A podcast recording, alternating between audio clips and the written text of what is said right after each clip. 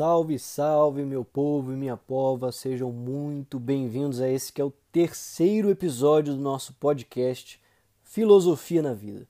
Quem vos fala aqui é Bernardo Albuquerque, criador do projeto Filosofia na Vida, e hoje, dia 28 de setembro de 2020, nessa segunda-feira que eu gostaria que fosse sábado, eu preciso aceitar que sou adulto e amadurecer o suficiente para aceitar minhas circunstâncias e me instalar na realidade que eu tenho hoje, aqui e agora que é trabalhar. Bom, falando em instaurar-se na realidade, né? Hoje nosso tema fatídico, cansativo, repetitivo e que me deixa pistola é o fetiche da vida intelectual. Quem acompanhou aí nos últimos posts do Instagram, lá no arroba filosofia.na.vida, viu que eu fiz um artigo no blog lá no filosofianavida.com.br e deixei um áudio no canal do Telegram também. Que, que, você pode acessar o canal do Telegram pelo próprio Instagram Filosofia na Vida. Vocês que acompanham já sabem que esse tema não só tem me deixado pistola, como me deixa pistola constantemente. Então, vocês me perdoem, por favor. Eu vou assumir a pistolagem. Sem perder o nível do aceitável, do racional, né? Claro. Né? Mas vamos falar logo disso. Esse modelo ideal de intelectual, esse verdadeiro fetiche do pior possível numa vida irrealizável e falsa. Ai, ai, a vida intelectual não tem uma, uma engenharia pronta, gente.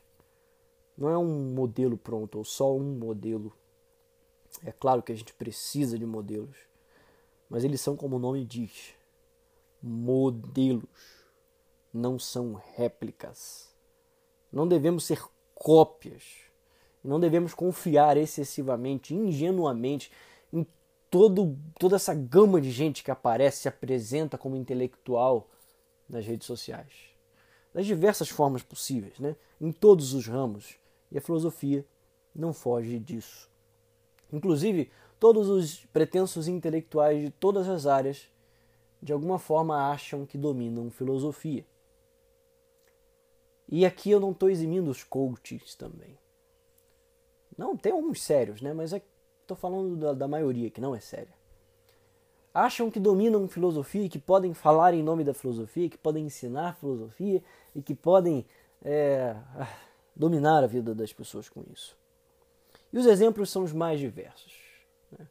Como ser um intelectual de verdade, quanto tempo de estudo, a lista dos livros na ordem exata que você precisa seguir, o modelo de vida moral e ética, o comportamento na sociedade, a roupa, o cabelo, tem que fumar um charuto ou um cachimbo, enfim, vários desses estereótipos idiotas e burros.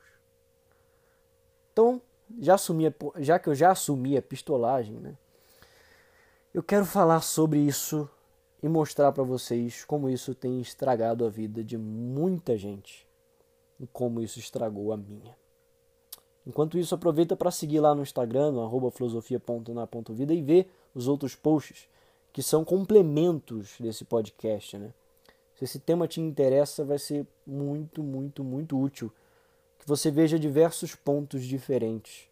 Eu faço questão de deixar é, o mais personalizado possível um, um artigo no blog, por exemplo, um áudio no Telegram, um podcast eu não consigo reproduzir exatamente as mesmas coisas em todas as plataformas. Então eu tento, de acordo com o público que me acompanha em cada lugar, trazer aquilo que eu acho que seja o mais interessante para cada um, da forma mais personalizada possível.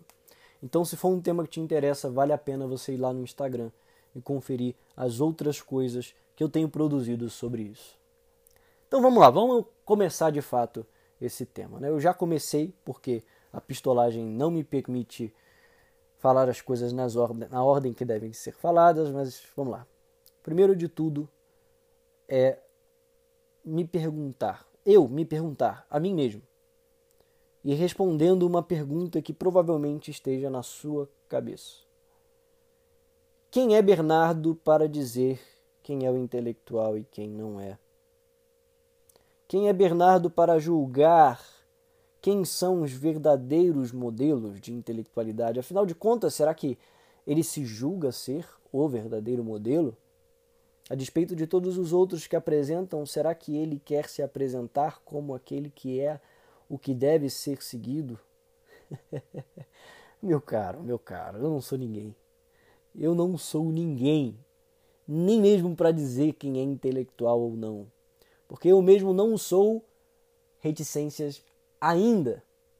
Ainda não sou. Como diz o Ícaro de Carvalho, Ícaro, não Ítalo, me dê 10 anos. Ainda não sou intelectual e eu não sou ninguém para dizer quem é e quem não é. Mas uma coisa que eu sei que eu posso fazer é te colocar para pensar.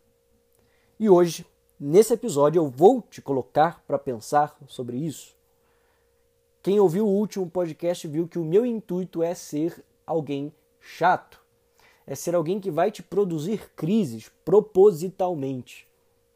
Eu quero incentivar o seu cérebro a pensar, eu quero incomodar a sua alma, eu quero te colocar num estado de crise. E se você não sabe do que eu estou falando, assista o nosso primeiro, assista, não ouça, né?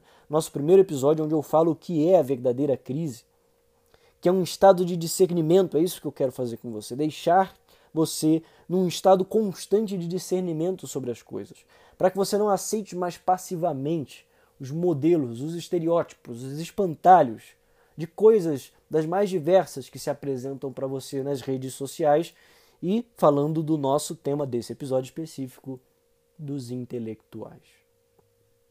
Eu sei que eu posso te colocar para pensar, e é isso que eu vou fazer. Eu não vou te dizer quem é e quem não é intelectual, quem você deve e quem você não deve seguir, o que você deve e o que você não deve fazer, como se tornar um intelectual. Eu não tenho essas respostas apesar de ter as minhas opiniões, eu não posso impô-las universalmente.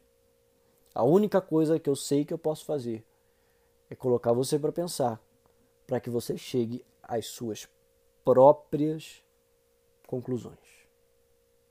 Você precisa concluir o que serve para você e o que não serve. O que te é útil e interessante, agradável, o que de fato é um modelo sustentável e saudável para a sua vida em todos os sentidos, né? espiritual, mental, físico, intelectual. É você o critério da coisa. Não é o que te impõe que seja. A gente vai chegar mais nisso. Deixa eu seguir o passo a passo, senão eu vou me, me, me, me atropelar todo aqui. Mas aqui, esse podcast, só para deixar claro, né? Esse podcast não tem edições. Então, o erro que acontece, acontece, o tropeço que acontece, acontece, e, e, e assim vai indo. É assim que funciona. Aqui eu não, eu não tenho meios para ficar editando muita coisa, mas eu tenho toda a boa vontade do mundo de te fazer pensar o máximo que eu puder. Aliás, eu considero isso uma parte fundamental da minha vocação. Fazer as pessoas pensarem sobre si mesmas, sobre as próprias decisões sobre o que elas mesmos, mesmas querem, desejam, pensam, que não se deixem levar por opiniões alheias, por fake news, por recomendações dos algoritmos da internet. A minha vocação passa por fazer as pessoas refletirem sobre elas mesmas e tomarem as suas próprias decisões, que é o que eu tento fazer constantemente com a minha própria vida e que é algo que eu sei que faz parte da vida intelectual. O intelectual, ele precisa saber tomar as próprias decisões. O intelectual precisa ter critérios para discernir aquilo que lhe é bom, aprazível, necessário e o que não é. Ele precisa saber o tempo de conceder e o tempo de ser intransigente, o tempo de trabalhar e o de descansar, o de se dedicar aos relacionamentos e o de se dedicar aos livros. Enfim, vamos passando ainda mais por tudo isso. Mas saiba que não existe vida intelectual simplesmente copiando modelos prontos. Você não se torna intelectual porque você raspa o cabelo ou porque você platina o cabelo. Você não se torna intelectual porque você fuma um charuto. Você não se torna intelectual porque a sua mulher aceita que você passe o dia inteiro lendo livros enquanto só ela cuida dos filhos que você também deveria estar educando. Você não se torna intelectual por não respeitar a ordem moral das coisas, ou seja, a hierarquia de valores, colocando a sua família e o seu trabalho à frente do seu interesse e a sua curiosidade por cultura, por inteligência, por leitura, etc. Você não se torna intelectual simplesmente porque você passa a falar palavrões com ênfase e com força e com palavras de efeito em lives no Instagram. Você não se torna um intelectual simplesmente sendo uma cópia de alguém que pretensamente se apresenta como intelectual nas redes sociais, porque na vida real daquela pessoa você não sabe quem ela é. Ela parece ser. É de fato. O intelectual não aparenta ser intelectual, o intelectual é.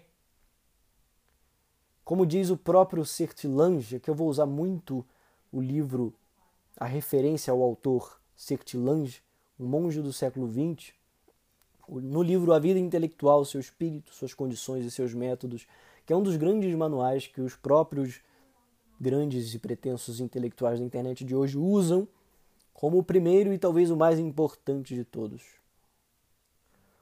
O próprio Sertilange, nesse, nesse texto tão importante, diz: o intelectual deve estar sempre de prontidão para pensar, isto é, para receber uma parte da verdade que o mundo carreia em seu curso. O intelectual não é aquele que recebe passivamente tudo.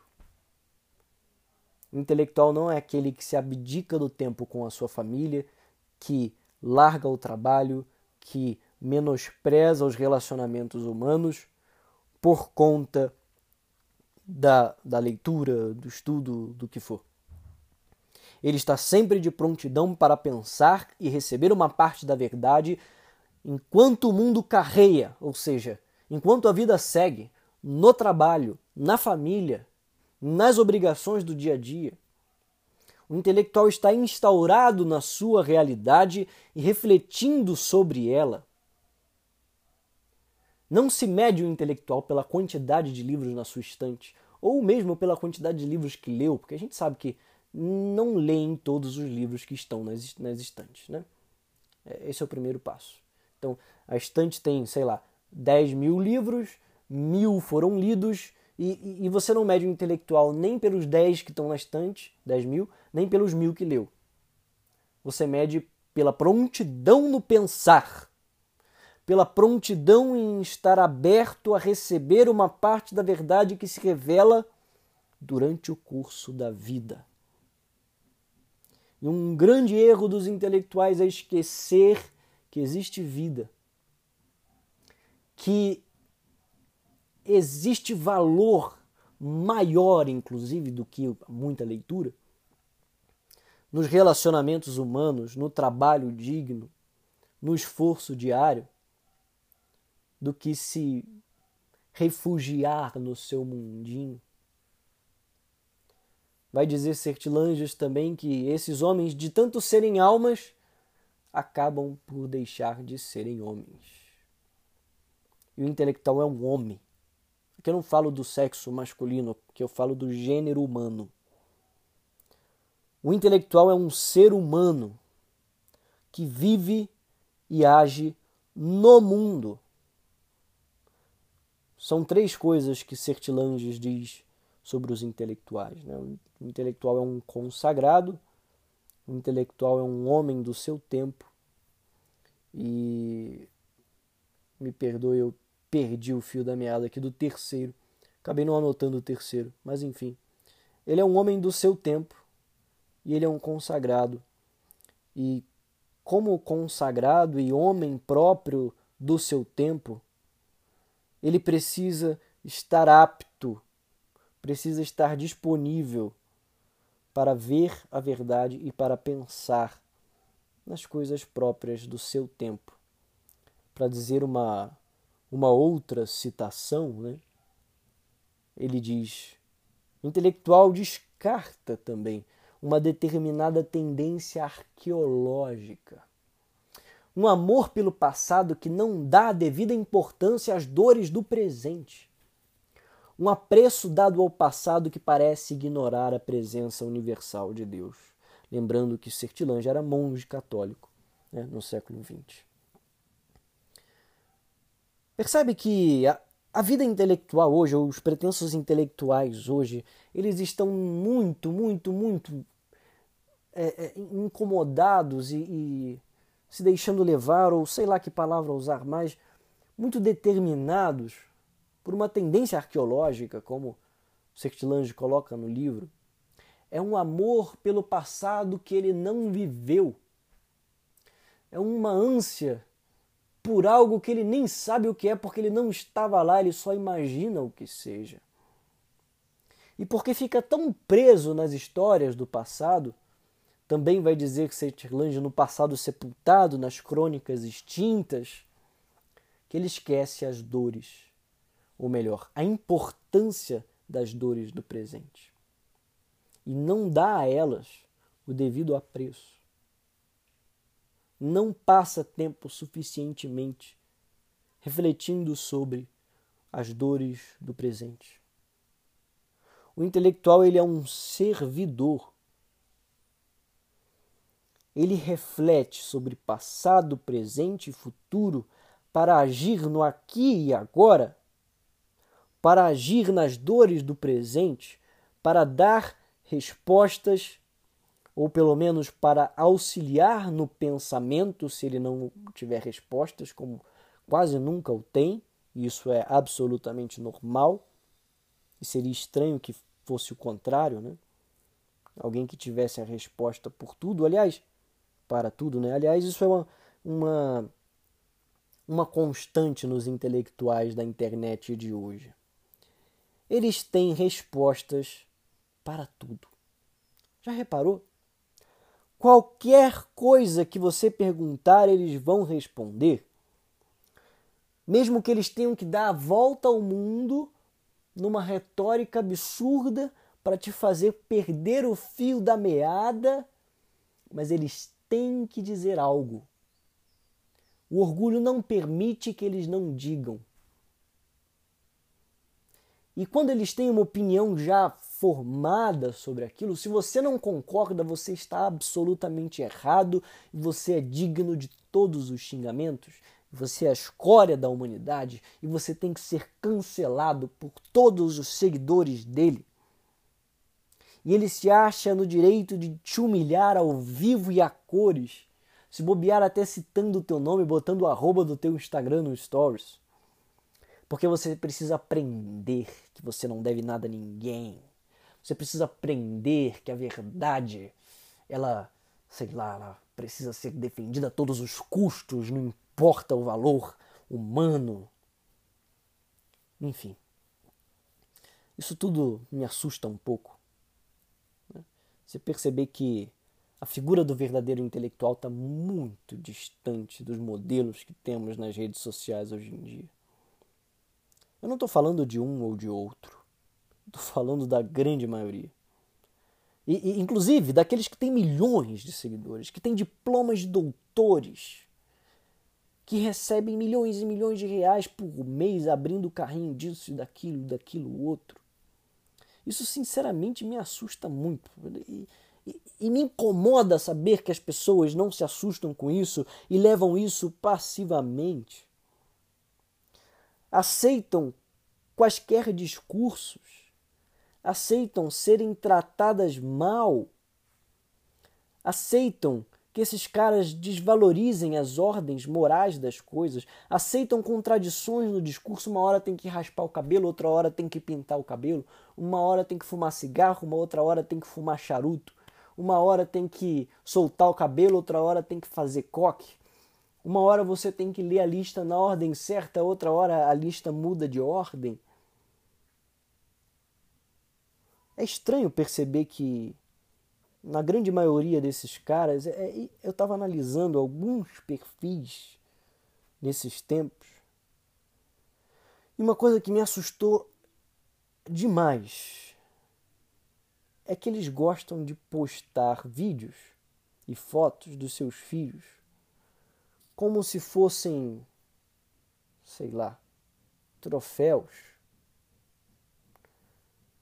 Eu não sei nem como dizer isso, porque é uma coisa tão, tão assustadora e eu tenho tanto medo de estar julgando. Eu não quero julgar ninguém, por isso que eu não estou citando ninguém explicitamente. Mas passam o tempo todo batendo nos outros, criando estereótipos, desvalorizando as pessoas, se contradizendo em discursos diversos. É... E aí, uma vez ou outra, surge uma foto com, com filho, com filhos. Vídeos com filho, com filhos. Como se tivesse uma necessidade de mostrar que está presente na vida dos filhos.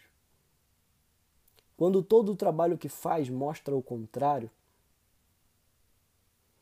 como se quisesse mostrar uma figura de um, de um grande pai que cuida da sua família, uma figura paternalista que sabe cuidar bem dos filhos, que dá conta dos deveres de casa, que cuida da mulher, que está presente, blá blá blá quando todo o resto do comportamento diz o contrário.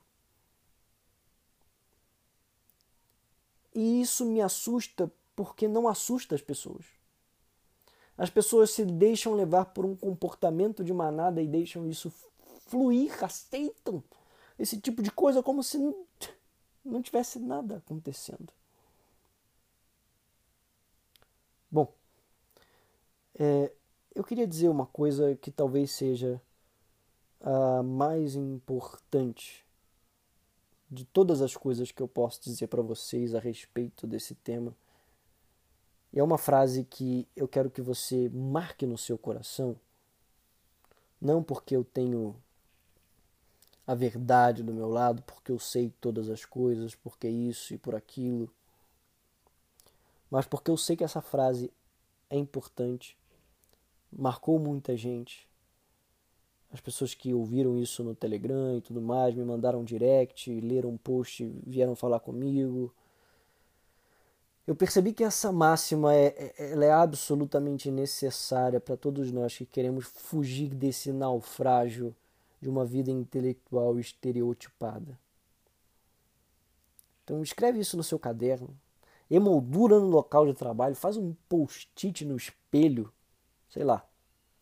Se você se sente chamado a uma vida intelectual, se você gosta de se dedicar aos estudos, se force a lembrar disso o tempo inteiro. A ordem moral, preste muita atenção nessa frase e anote. A ordem moral é superior à ordem intelectual. Você consegue perceber a gravidade disso aqui? Se não conseguir, não tem problema. A gente vai falar. A ordem moral é superior à ordem intelectual. Isso quer dizer que suas obrigações morais, as necessidades da sua realidade concreta, atual, aqui e agora, as obrigações de trabalho, de estudo, de, é, de família, a obrigação de ajuda ao próximo, a obrigação de cuidar da sua saúde, tudo isso é superior às necessidades intelectuais. Repetindo, cuidar dos filhos é uma obrigação maior do que se instruir e tornar-se um intelectual renomado existe uma hierarquia de valores onde a moral e a ética devem reger a vida intelectual. A moral e a ética são superiores à vida intelectual. Elas coordenam, elas regem a vida intelectual. E quando essa hierarquia é invertida, acontece o que a gente vê nos pretensos intelectuais da internet de hoje. Pessoas sem empatia nenhuma, que desvalorizam a vida humana, que desvalorizam a própria família. Esses pretensos intelectuais que invertem essa ordem, eles têm uma deficiência mental. Eu peço perdão pelo uso desse termo, mas eu uso esse termo com toda a minha consciência e convicção aqui. é uma deficiência mental, tal como é deficiência mental o racismo e a misoginia, por exemplo. Também são deficiências mentais.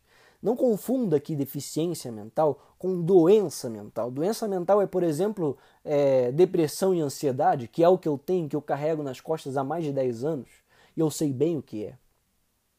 Isso é uma doença.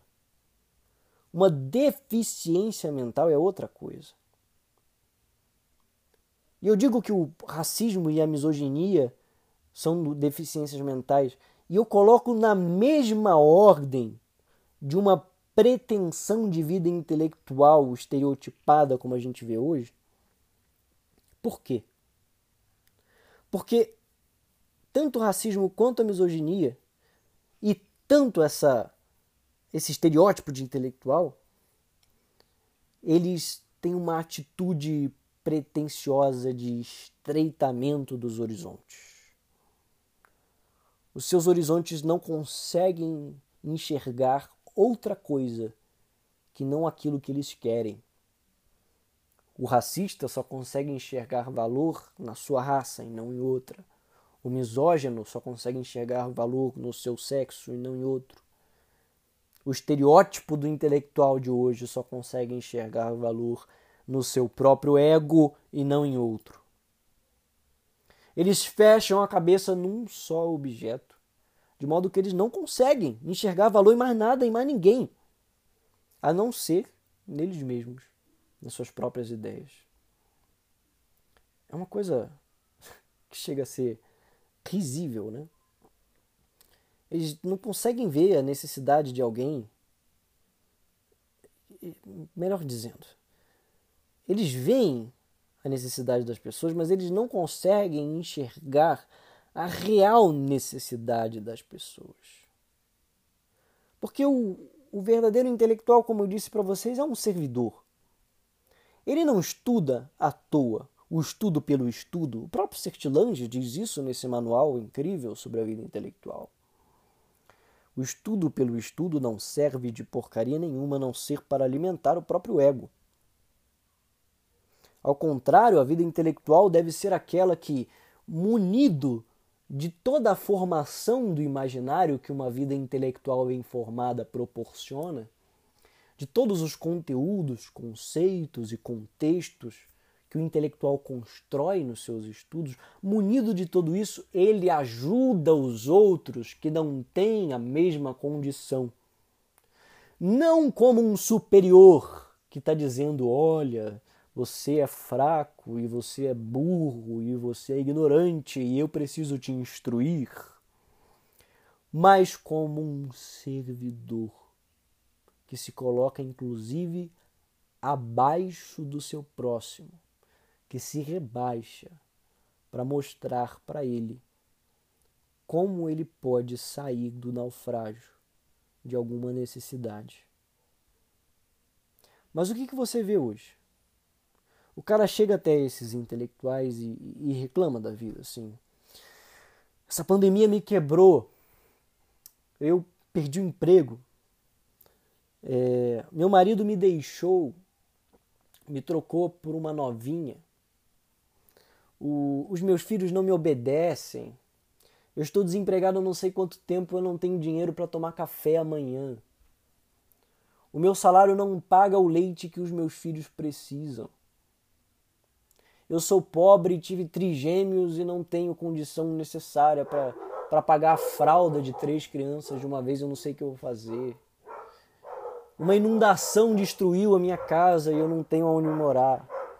Minha sogra veio morar comigo e eu não sei o que fazer da minha vida. Esse tipo de reclamação da vida real, a nossa vida. E a primeira coisa que esses caras falam é: Você sabe latim? Ah, você sabe latim? Você sabe latim? Se esta pergunta não é uma deficiência mental para você, eu não sei o que é.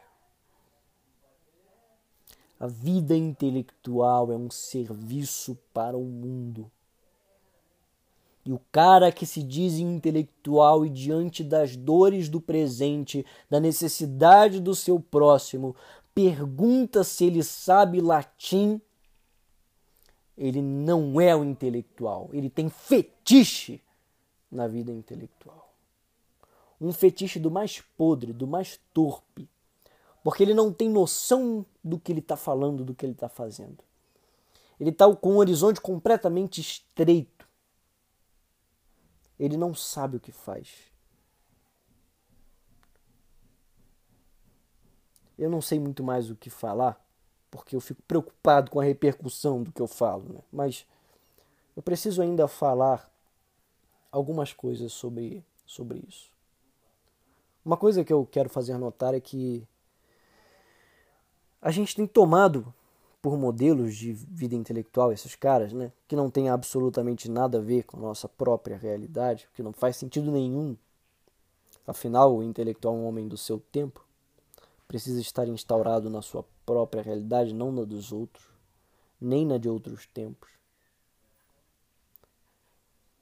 Imagine é, você se, se modelar, por exemplo, no seu trabalho.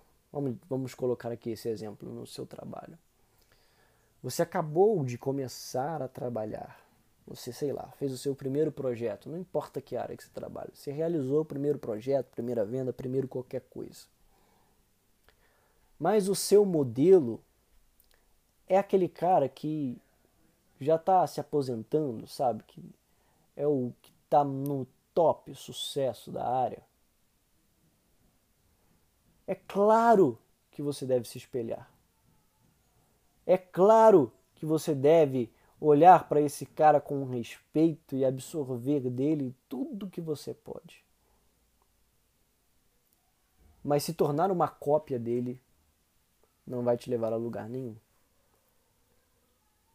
Aqui eu falo, não, não vou citar nomes, mas para alunos desses caras todos, que você vê claramente que se tornam cópias. Eles se tornam cópias. O que acontece não só destroem a própria vida, como destroem a vida de outros.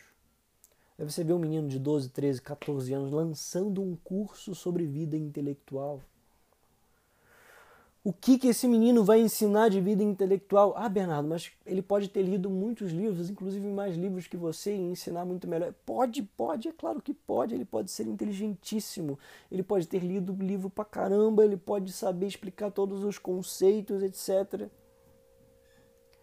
mas ele não vai saber agir na necessidade das dores do presente.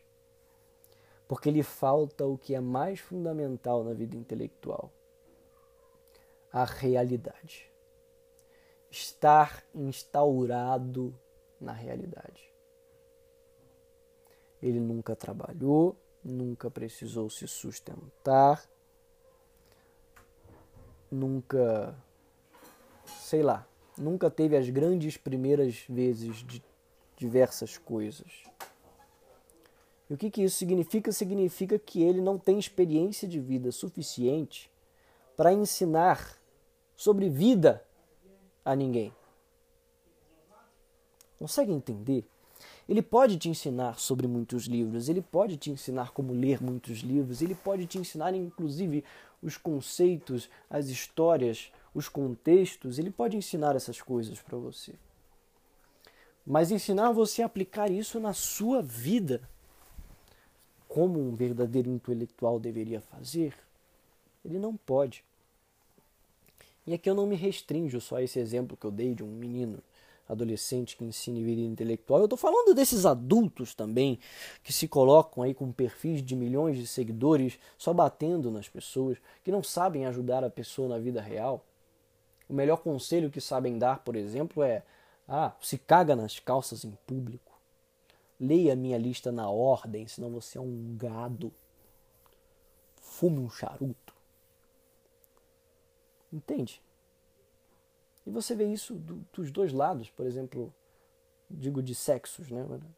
Uma mulher que simplesmente permite que o seu marido passe o dia inteiro engordando, sentado no sofá, lendo numa bagunça de, sei lá, uma bagunça desgraçada, sem se preocupar ou melhor, deixando ele fazer isso sem, sem tentar inseri-lo na realidade real da família. Passa o dia cuidando dos filhos e os filhos passam o dia como se não tivessem paz. Mulheres que se submetem a, a coisas como tem que acordar antes de todo mundo e dormir depois de todo mundo, porque nem o marido nem os filhos podem vê-la sem maquiagem. Consegue perceber a gravidade disso? Bom, eu não vou entrar nesses detalhes mais particulares porque são muito complexos, mas o fato de eu estar falando para vocês sobre isso como alguém de fora eu creio que seja o suficiente para vocês perceberem o quanto isso é absurdo. Porque quando a gente está naquele looping ali, né, dentro das redes sociais, aceitando passivamente tudo que a gente recebe, tudo parece bonito, lindo, muito legal, muito virtuoso. Mas quando a gente vê de fora, quando a gente ouve uma opinião contrária, a gente fica com a pulga atrás na orelha e começa a pensar: e é esse o meu trabalho aqui? Será que de fato é virtude? ou é um manto de virtude em cima de um ego enorme? Existe de fato uma elite espiritual, uma elite intelectual que é para poucos. Existe é, essa, como é que eu posso dizer, essa hierarquia na sociedade de pessoas que são eleitas pelo universo ou por Deus ou pela divindade, como você queira, para serem elites espirituais. Pessoas que o universo ou Deus ou divindade, como você queira, de acordo com o teu imaginário, a tua religião, enfim, que essas divindades amam mais do que outras, concedem mais favores do que a outras Ah, Bernardo, mas você não conhece o fulano pessoalmente. É um senhor muito respeitável, um senhor muito humilde, uma senhora muito respeitável, uma senhora muito humilde. Ora, se fosse de fato tão respeitável e tão humilde, não faria o que faz nas redes sociais, menosprezando as pessoas e destruindo suas vidas e sua saúde mental. Não bastasse tudo isso, a, falta da devida importância conferida às dores do presente, né? Agora falando das pessoas mais jovens, mas nem sempre os mais jovens. Muitos adultos caem nessa, senão esses caras não teriam milhões, literalmente, de seguidores. E as pessoas caem ao tentar imitar esses modelos que apresentam a grandeza intelectual, a elite espiritual, caindo nessas falácias, elas meio que se tornam mortos-vivos. Né? Já reparou isso? Uns se tornam cópias exatas e perfeitas daqueles intelectuais, outros se tornam mortos-vivos. Quando não os dois juntos. Acham que o valor de um intelectual é não sentir nada, não querer nada, não viver, não amar, não dever nada a ninguém, ter empatia, viver numa bolha acham que o valor da vida está na negação da vida. Isso para mim só tem uma palavra que explica: fuga. Fuga da realidade. Medo de enfrentar as contradições do presente. Medo de enfrentar as contradições da sociedade. Medo de enfrentar as contradições e os paradoxos da vida. A vida tem paradoxos. Como dizia o meu avô, meu avô, grande filósofo, grande intelectual, que foi vendedor de, de, de loja de roupa no centro da cidade do Rio de Janeiro desde os 14 anos de idade até a sua aposentadoria. Meu avô, grande intelectual, que teve que abandonar a escola porque repetiu um ano e o pai o obrigou a trabalhar desde os 14 anos numa loja de roupas no centro do Rio e trabalhou a vida inteira nessa loja até se aposentar.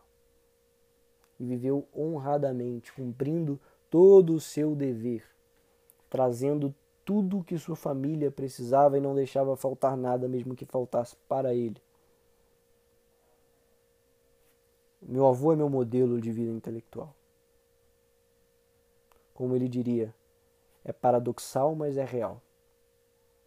Você imagina um homem que largou a escola, que trabalhou a vida inteira numa loja de roupas no centro da cidade do Rio, que não teve acesso a muitos livros, nem a completa alfabetização, dizendo uma frase tão profunda como essa. É paradoxal, mas é real. A vida implica em paradoxos. E eles não deixam de ser reais porque eu não quero enxergá-los. A sociedade, a humanidade, a subjetividade, minhas relações, a vida como um todo. As circunstâncias todas implicam em contradições, implicam em paradoxos, implicam em dificuldades mil que são paradoxais, mas que são reais, estão ali. E aí? Como é que a gente lida com isso? E esses caras lidam com a fuga.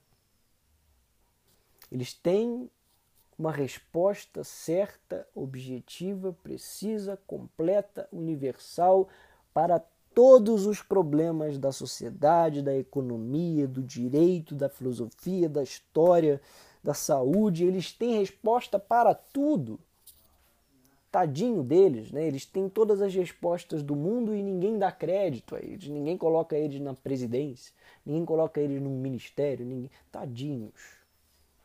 São intelectuais menosprezados, a gente não valoriza o que é do nosso, nosso país, etc, etc, etc. Pessoas que estão fugindo das contradições da vida real. Ser humano implica em aceitar contradições. Você quer um exemplo prático disso? Olha para dentro de você. O amor que você tem por alguém. Pensa na pessoa que você mais ama no mundo.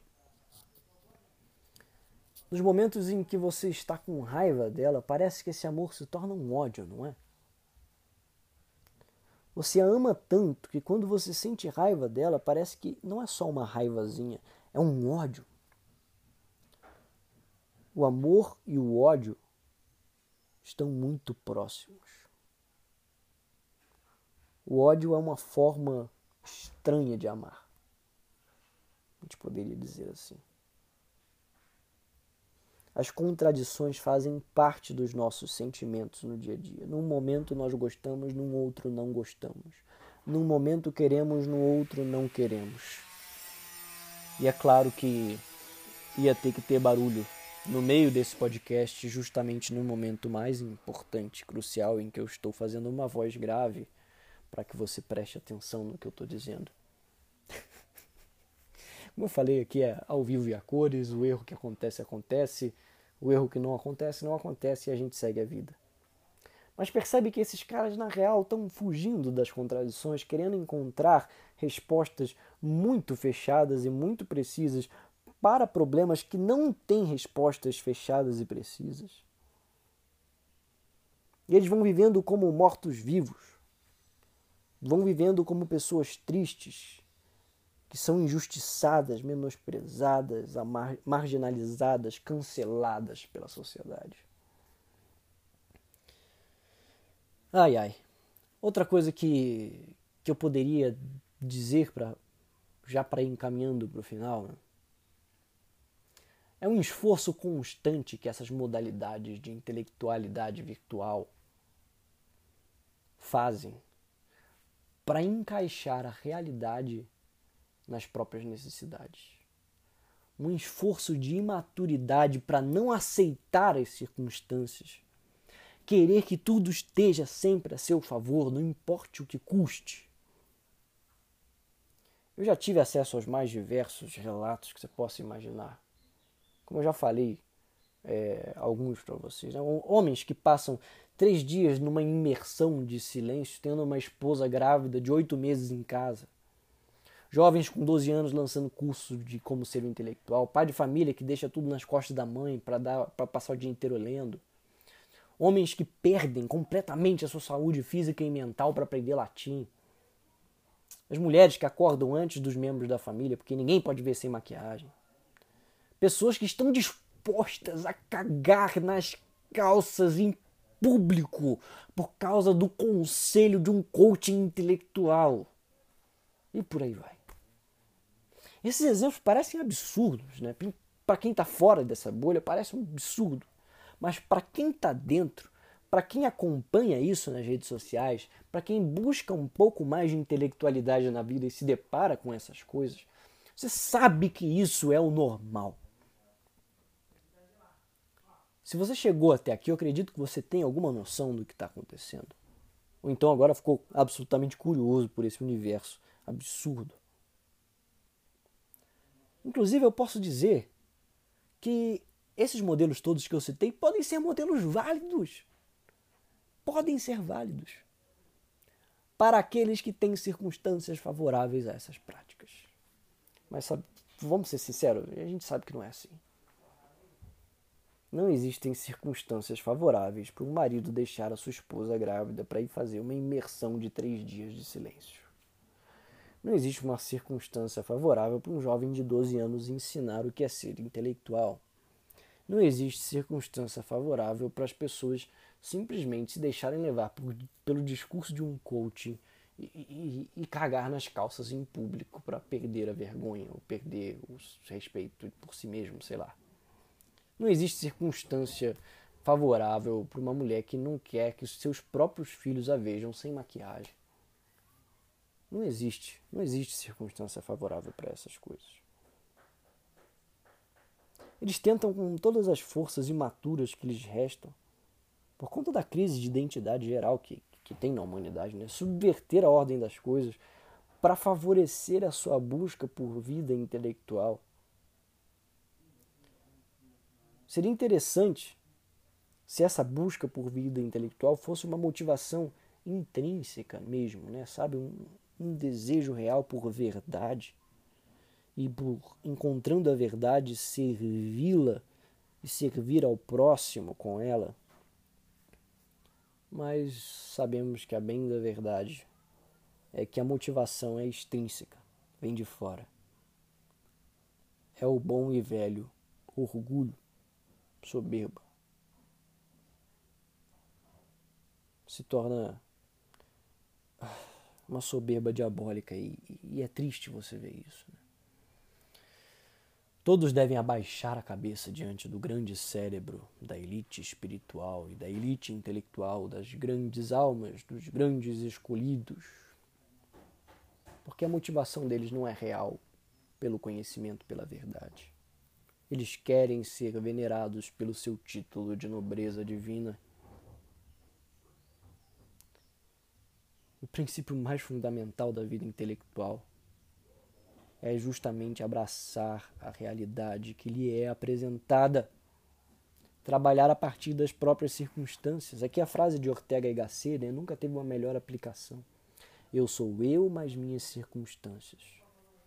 O intelectual é aquele que sabe quem é e o que faz, reconhece a si, reconhece as suas circunstâncias compreende isso, vive a partir disso e trabalha tendo isso em vista. Meu querido ouvinte, não se engane, não se iluda. A vida intelectual requer vida real. É uma real aplicação do conhecimento no mundo. Fora disso, é tudo estereótipo, é tudo espantalho do mais tosco possível. O verdadeiro intelectual ele precisa aprender a organizar o seu modo de vida, os seus relacionamentos, o seu tempo. Ele precisa saber migrar entre contemplação e ação, entre trabalho e descanso, concessões e intransigências.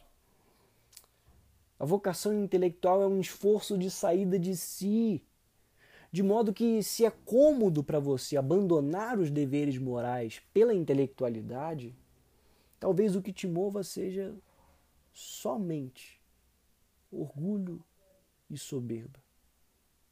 Não uma real vocação, não um real desejo de verdade, de serviço. Porque você não quer sair de si, pelo contrário, você quer entrar em si, ficar fechado no seu próprio mundo. E não daquele aquele movimento positivo, bom, que o intelectual precisa, né? Fugir do mundo e refugiar-se em si, nos livros, para depois retornar ao mundo e servir a verdade lá. Não. É um movimento de entrada em si e não sair mais. Entrar na bolha e não sair mais. E eu passo a enxergar o mundo somente a partir dos meus pressupostos, dos meus preconceitos. Eu não estou disposto a abrir mão de nenhuma das minhas opiniões. Não estou disposto a fazer o esforço de sair de mim mesmo, porque o que eu pensei, o que eu sei, o que eu estudei vale mais do que tudo o que qualquer pessoa possa me apresentar. Queria falar um pouco também sobre o modo de relacionar-se com os outros desses intelectuais. Sertilange defende que o intelectual não é um homem isolado. Mas você já reparou que todos aqueles que começam a seguir os modelos famosos de intelectualidade começam a absorver também o modo agressivo de ser? Começam a afastar as pessoas, começam a perder empatia respostas irônicas, deboches, xingamentos, rebaixamentos, sem o menor pudor e com um lindo vestido de virtude da honestidade. Talvez até mesmo sob o título de ser um arauto da verdade absoluta que não permite concessões, eu preciso cancelar tudo aquilo que não seja a, a verdade absoluta que eu conheci lendo o livro de Fulano sozinho porque eu sou uma elite espiritual e eu sei interpretar tudo por mim mesmo. Não preciso de ninguém. As contradições do ser humano, as contradições da sociedade, as contradições da vida não são nada diante do meu conhecimento. Orgulho, vaidade, soberba, sacanagem, charlatanismo. São essas as palavras que definem esse tipo de pensamento. Você quer saber o que Sertilanges diz sobre o relacionamento do intelectual com os outros depois de dizer que o intelectual não é um isolado? Ele diz que a severidade para consigo é propícia à retidão do pensamento e à preservação do pensamento contra os mil riscos da busca pela verdade. A severidade para consigo é um ato de heroísmo. O intelectual deve ser severo para consigo. Ele deve olhar para ele mesmo e questionar-se: será que o que eu sei é válido? Será que a minha pesquisa foi bem intencionada? Será que minhas respostas estão sendo verdadeiramente sinceras? Será que eu realmente vivo de acordo com a vocação que eu me sinto chamado? Será que eu sou intelectual mesmo? Será que as coisas que eu estou fazendo são para um bem maior e não para o meu ego, alimentar o meu ego? Essa é a severidade para consigo que Sertilange está falando. E é isso que faz parte da vocação intelectual, ser severo consigo mesmo. E você não vê isso acontecendo. Você vê os caras serem severos com o mundo inteiro, mas eles mesmos são os detentores da verdade, são a elite espiritual. São a, a, as almas nobres, mais amadas por Deus.